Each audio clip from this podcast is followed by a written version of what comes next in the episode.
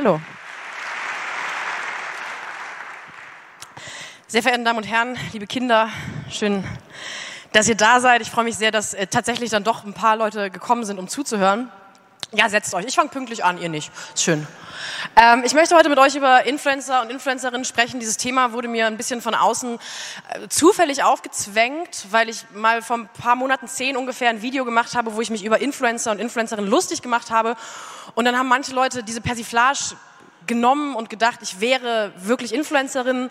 Also, das ist so die Logik, ist ein bisschen wie also würde man denken, dass Jan Böhmermann wegen dieses Gedichts wirklich Poet ist oder so oder Shahak Shapira wirklich lustig. Also einfach Missverständnis im Internet. Ich bin eigentlich keine Influencerin, aber genau darüber werde ich auch mit euch sprechen.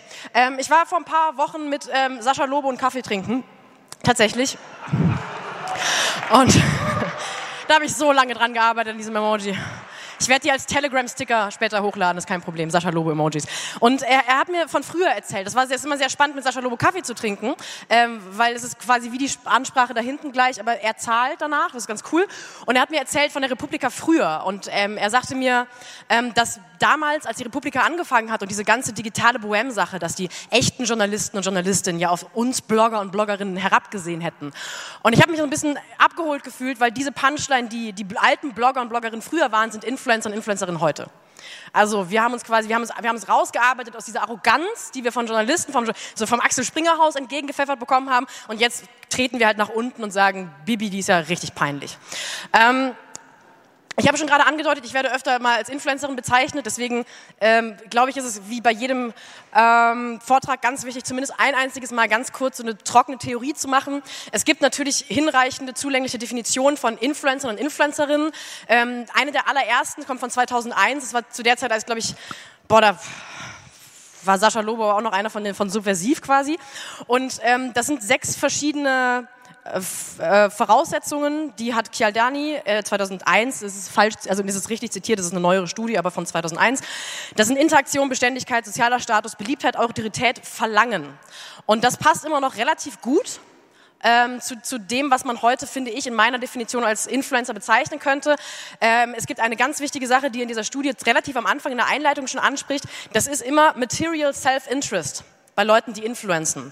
Und ich finde, das ist für mich, weil wir es heute verschlanken müssen, weil ich nicht so viel Zeit habe, der, das ausreichende Unterscheidungskriterium.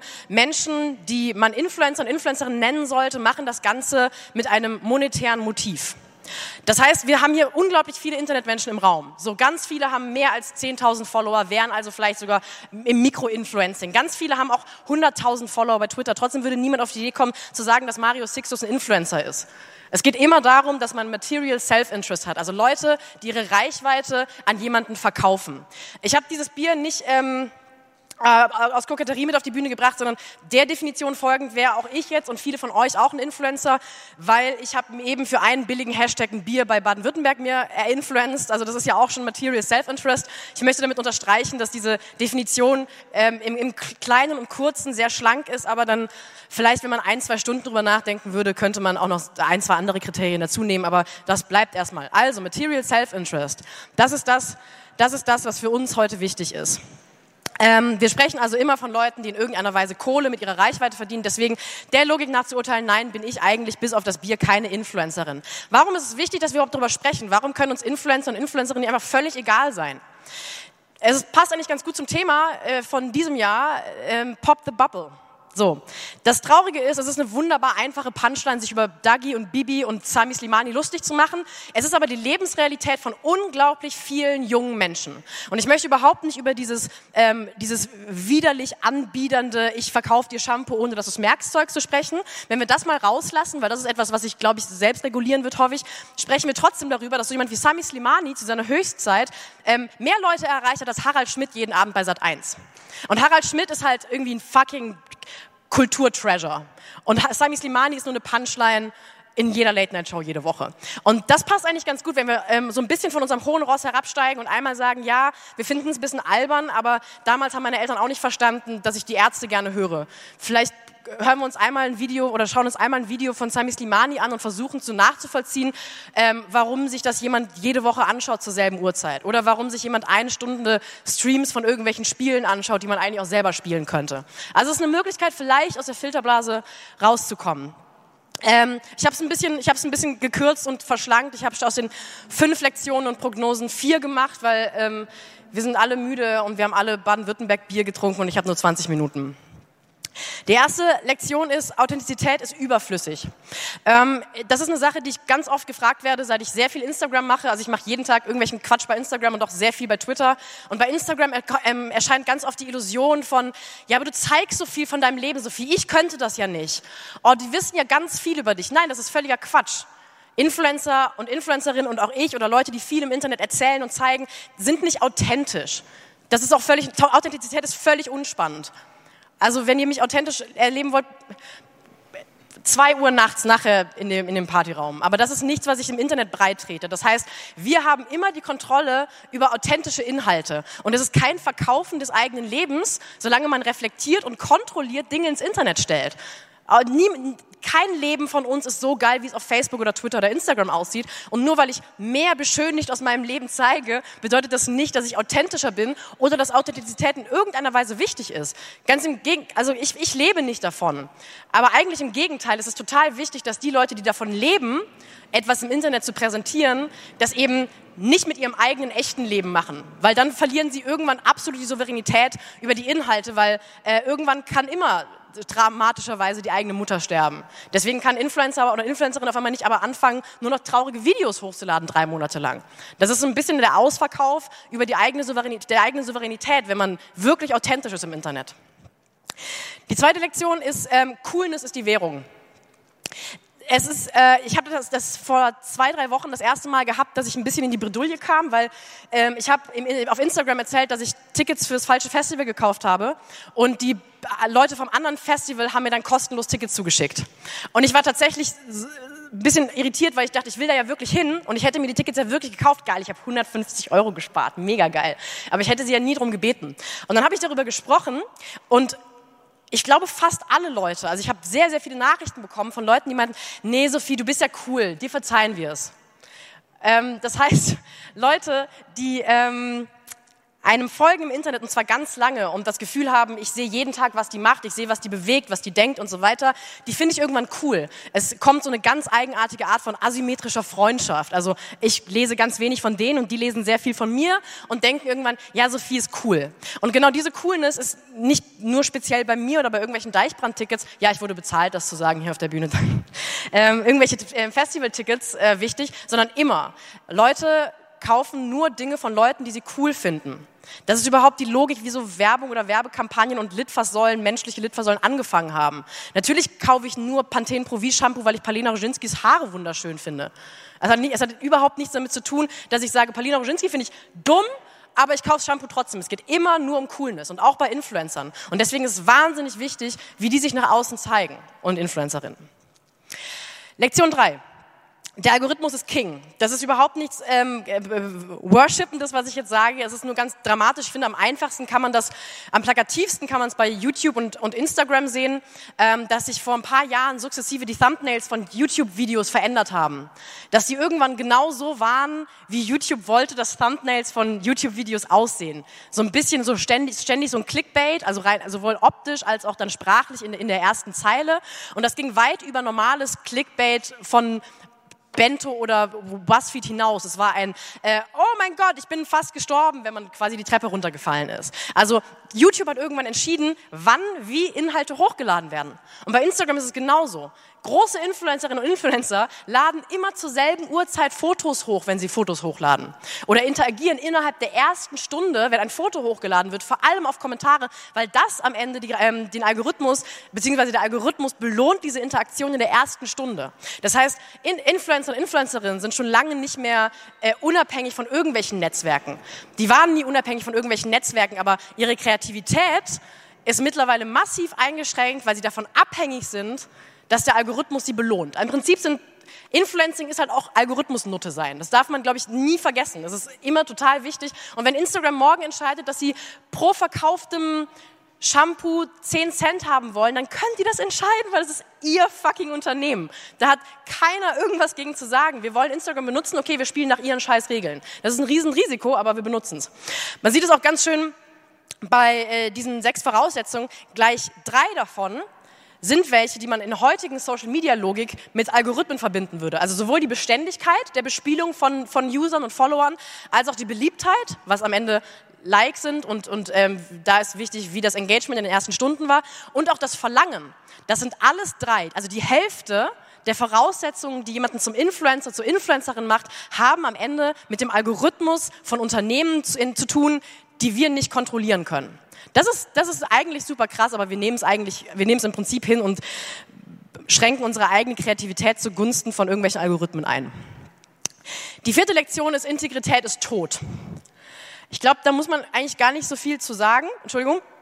Ähm, jeder macht Werbung für alles. Also Leute, die davon leben, können sich es nicht erlauben, jede Werbeanfrage äh, abzuweisen. Und Leute, die wirklich davon leben, Leute, die ihr gesamtes Geld, ihre Miete im Monat damit bezahlen, zu sagen, wie toll sie diese Hautpflege fanden, die können sich nicht erlauben, bei einer Hautpflege irgendwann beim dritten Mal zu sagen, nee, ganz ehrlich, das war richtig scheiße. Weil dann wird L'Oreal sagen, nee, ich glaube, ich beim nächsten Mal nehme ich wieder die andere, die genau das sagt, was wir wollen. Man, hat, man kann nicht komplett integer sein. Ich möchte es auch nicht in so eine Großkapitalismuskritik münden lassen, weil in der Logik müsste man jede Arbeitsbeziehung hinterfragen. Aber der Kern von Influencing ist kommerziell. Das ist, der ist nicht kreativ, der ist auch nicht bildend, der ist nicht politisch, der ist nur kommerziell. Die leben dafür, Werbung zu machen. Das ist völlig in Ordnung, solange man sich immer vor Augen hält, damit haben sie sofort ihre gesamte Integrität verkauft. Die können sich nicht erlauben zu sagen, ich finde das Deichbrand-Festival scheiße, ich wollte eigentlich doch lieber zum Perukaville. Geht nicht. Aber ich möchte ja nicht ähm, nur drüber reden, was man alles von Influencern und Influencern lernen kann. Freubier, Hashtag Freubier, sich sehr gelohnt. Ein guter Hashtag gewesen. Vier Prognosen, ähm, wie Influencing sich meiner Meinung nach verändern könnte in den nächsten zehn Jahren. Das ist aber nichts, was ich erfunden habe. Es ist eher eine sorgsame äh, Kuration von 15 Business Insider Artikeln. Also bitte ähm, gratuliert mir nachher nicht auf Twitter dazu. Äh, es ist ein bisschen meine Meinung, wie ich das schon beobachte äh, bei amerikanischen Leuten, die Influencing machen und auch in Deutschland, wie sich das meiner Meinung nach verändern müsste. Wir brauchen die Illusion von Authentizität. Die Authentizität. Es ist super, dass ich das Wort so oft in meinen Vortrag eingebaut habe, ohne es aussprechen zu können. Richtig lässig. Authentizität. Es ist ähm, ganz wichtig, dass die Leute weiterhin denken, dass es authentisch sei. Weil auch wenn immer Leute, ich mich ein bisschen ärgere über diesen Vorwurf oder dieses, diese, diese implizit kritische Nachfrage, die ja sagen, also ich könnte das ja, wie kannst du das, wenn du dein ganzes Leben im Internet teilst? Am Ende vom Tag profitieren davon Menschen im Internet. Also diese Illusion, authentisch zu sein, ist zwar immer unwahr und eine Illusion, aber sie ist auch total wichtig. Das heißt, das wird nicht aufhören. Es wird nicht aufhören, dass wir, also erstmal auch wir als Autonormal-User, werden nicht aufhören, auf Facebook immer nur die Urlaubsbilder hochzuladen, wo es besonders geil aussah. Wir werden auch nicht aufhören, 17 Selfies zu machen, die alle 18 Mal zu bearbeiten und dann nochmal 50 Selfies zu machen und davon dann doch das erste zu posten, weil uns sau wichtig ist, wie wir sie aussehen. Es wird sich nicht ändern. Wir bleiben immer eitle Menschen. Wir werden immer Dinge kontrollieren wollen und kontrollieren, wie wir die nach außen hin zeigen können. Das ist ja auch total geil, dass wir die Kontrolle haben. Aber deswegen wird diese Illusion immer wichtig bleiben. Und es ist auch völlig in Ordnung, dass ähm, gerade junge Leute, junge Mädchen und Jungs, die Influencer und Influencerinnen cool finden, dass sie weiterhin denken, dass es authentisch wäre. Aber es ist eben wichtig, dass genau diese Vorbilder außerhalb der Filterblase, dass man denen vermittelt, was für eine riesige Macht sie damit haben. Und zwar ausnahmsweise nicht kommerziell, sondern intellektuell. Das ist, ich, will es einfach einmal wirken lassen. Ich finde, da muss man gar nichts zu sagen. Prognose 2. Die Illusion von Integrität hat auch mit dem schönen, was ist es, Persil, irgendein Waschmittel, irgendein Feichspüler, mit dem man halt gerne mal durch Berlin Mitte mit dem Hollandrad fährt. Machen wir es nicht alle. Die Illusion von Integrität. Ähm, ich habe schon darüber gesprochen, man kann nicht in so einem kommerziellen, beruflichen Konstrukt integer sein. Aber die Illusion davon wird deswegen immer wertvoller. Im Moment haben wir gerade in Deutschland noch Influencerinnen und Influencer, die jede Woche für einen anderen Lidschatten oder für irgendeinen anderen Schuh Werbung machen. Äh, vor ein paar Monaten, vielleicht vor ungefähr einem Jahr, das, hat, das ist ziemlich rumgegangen in Amerika, gab es den ersten lebenslangen Influencer-Vertrag für eine Schuhfirma. Weil die sagen, ähm, du bist nicht wertvoll als Marktmacht, aber du bist wertvoll, solange du so tust, als würdest du nur Nike-Sneaker tragen. Und das ist total krass. Wird, du wirst nie integer sein können als Influencer, als Influencerin, aber die Leute werden dir mehr Geld dafür geben, damit du so tust, als wärst du integer. Und das ist so, das hat so sieben Layer Kapitalismus, weil ähm, natürlich werden Influencer und Influencerinnen irgendwann merken, dass es unglaubwürdig ist, in der ersten Woche für Adidas und in der zweiten Woche für Essex Werbung zu machen. Nur das wird nicht bedeuten, dass sie sich dann ähm, für eine Marke entscheiden, weil sie wirklich der Meinung sind, dass Adidas Sneaker die besten sind. Sie werden einfach sagen, ja, der Preis hat sich verdoppelt. Das ist das Einzige, was passieren wird. Prognose drei: ähm, Erfolgsdruck wird kommen. Und zwar ähm, glaube ich, dass wir uns daran gewöhnt haben, wie unfassbar scheiße Influencer-Werbung ist. Also sie ist ja wohl handwerklich, als auch kreativ, kreativ als auch intellektuell, also eine komplette Unterforderung. Ähm, und das wird nicht immer so funktionieren. Das wird, das wird nicht ewig so funktionieren, dass Leute 1500 Euro dafür bekommen, zu sagen, mm, ich trinke immer Rothaus-Tannenzäpfle und heute mache ich mir einen schönen Tag mit meinem Freund auf der Couch. Was macht ihr so? Mehr Leistung steckt da nicht hinter. Und manchmal sehen sie noch ganz nett aus und haben 18 Filter über dem Bild. Das wird, das wird sich verändern, weil es gibt immer mehr Influencer und Influencerinnen und vor allem wird mittlerweile entdeckt, dass Mikroinfluencer und Influencerinnen, also die von 10.000 Followern bis 100.000 Follower, eine deutlich bessere Engagementrate haben können als die richtig großen. Das heißt, also ich mit meinen 23.000 kann im Zweifel besser vielleicht davon leben als Dagi B irgendwann. Das wird nicht passieren, aber aber es könnte, es könnte sein. Das heißt, es wird immer mehr Influencer und Influencerinnen geben, die bereit sind, Werbung zu machen. Und das wird bedeuten, es wird so eine Art Wettbewerb geben auf einmal. Und da wird es wieder Großkapitalist. Auf einmal ist nicht mehr jeder, der 10.000 Mädchen hat, die er irgendwie zwingen kann, Shampoo zu kaufen, wertvoll. Irgendwann geht es darum, ja, okay, du machst keine Werbung, dann macht halt einer von den anderen 18 Typen in Köln Werbung für diese McFit-Sache. Es ist völlig willkürlich im Moment und gerade dieser Überfluss an Leuten, die Werbung machen können im Internet, wird dafür sorgen, dass Leute sich anstrengen müssen, Werbung im Internet zu machen. Es gibt mittlerweile Apps. Als ich 10.000 Follower bei Instagram hatte, habe ich eine Einladung bekommen zu einer App, wo man einfach, das ist ein bisschen wie Tinder für Influencer. Man macht, man macht seine, man macht seine Ort, Ortungsdienste an und dann werden einem Restaurants in der Nähe angezeigt und da wird gezeigt, du darfst für so und so viel Geld essen. Wenn du diesen Text Wort für Wort postest. Das ist kein Witz. Das ist, und dann kann man so gucken, ja, Wonderwaffel kannst du 25 Euro verfressen, muss aber Hashtag Liebe deine Stadt, Hashtag Wonderwaffel, Hashtag Waffeln liebe ich oder sowas posten. Wort für Wort mit einem Foto zu einer bestimmten Uhrzeit und dann kannst du da kostenlos essen. Das funktioniert ein paar Jahre, aber irgendwann werden Menschen im Internet und vor allem auch Jugendliche, wenn wir sie ernst nehmen, aufhören, diesen Bullshit in irgendeiner Weise bereichern zu finden. Die letzte Prognose ist, es wird eine Madman-Ära geben. Die gibt es in Amerika eigentlich jetzt schon, nämlich Influencer und Influencerinnen, die genau diese Prognose 3, dass es nämlich Erfolgsdruck geben wird, verstanden haben und richtig, richtig gute Werbung machen. Denn am Ende redet man eben nicht darüber, dass äh, irgendein Influencer XY wieder Nike-Sneaker in die Kamera gehalten hat. Am Ende redet man halt nur darüber. Und es war mal ein Job, Werbung zu machen. Es ist eigentlich immer noch ein Job, Werbung zu machen. Und es ist ein verdammt anstrengender, weil sonst würden die Leute nicht so viel koksen.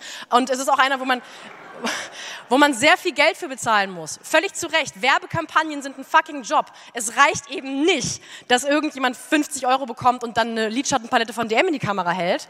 Und deswegen ähm, verstehen langsam in Amerika Influencer und Influencerinnen schon, ja, ich kann Werbung machen, solange ich immer noch einen kreativen Output dabei habe. Also dann kann man auch Werbung für die letzte Limo machen, wenn es ein lustiges Video ist, wenn dabei irgendwie Charakter und Unterhaltungswert und ein Mehrwert für den User vermittelt wird, dann ist am Ende auch, dann ist es so ein bisschen wie Medizin mit dem Zuckerlöffel. Ja, okay, dann habe ich halt die Limo-Marke achtmal gesehen, aber der Spot war doch lustig. Zwei, die das ganz gut können, sind Joko und Klaas. So, und Influencer und Influencerinnen werden es auch irgendwann lernen müssen. Gehe ich fest von aus. Wir leben in dieser Prä-Madman-Ära also ich war, ich war in den 20er Jahren in Amerika, war ich nicht, war sehr jung zu der Zeit, ähm, aber es gab ja zumindest in der Serie und auch wenn man sich mal so ganz alte Werbekampagnen anschaut, waren die so, Milch, kauft Milch. Und das ist, das ist die Influencer-Ära, in der wir gerade leben. Und irgendwann wird daraus, irgendwann wird daraus das. Irgendwann muss daraus das werden. Das ist die Evolution von Werbung. Dafür applaudiert jetzt jemand wirklich? Für ein Zitat aus Mad Men Staffel 2. Ich influenze mir die Finger blutig und ihr applaudiert für den einzigen fremden Inhalt. Okay, danke. ähm, ich glaube, das ist auch die wichtigste Sache, weil Influencer und Influencerinnen sind super wichtig für junge Leute, für die Lebenswelten von jungen Leuten teilweise, auch für Alte, aber es ist vor allem die Generation unter uns, die gerade ganz krass geprägt wird von teilweise ähm, sehr hinterhältigen Menschen, die ganz bewusst ausnutzen, dass diese jungen Leute noch nicht reflektieren können, dass das eben keine aufrichtigen Motive sind, die die da haben, wenn die Dinge in die Kamera halten, dass das alles gekauft ist. Die nutzen das im Moment aus. Und äh, wenn wir diese Madman-Ära erstmal haben, wenn Werbung nur noch dann lukrativ ist und wenn überhaupt irgendwann Menschen im Internet nur noch dann Geld für Werbung bekommen, wenn es gute Werbung ist. Und ich hoffe jetzt nicht, dass Jung von Martin morgen sofort irgendeine Influencing-Unterfirma in Hamburg aufmacht. Ähm, wenn, wenn das irgendwann so ist, dann ist es eine Win-Win-Situation, weil Werbung wird es immer geben, solange es Geld gibt. Aber dann haben wir zumindest geile kreative Inhalte von Influencern und Influencerinnen, die wir gut finden und die verdienen ihr Geld damit. Damit könnten wir, glaube ich, alle leben, selbst in der Filterblase. Vielen Dank für eure Aufmerksamkeit. Ich hoffe, ähm, ah ja, genau, ich habe noch ein Too Long, Too Long Didn't Listen für euch.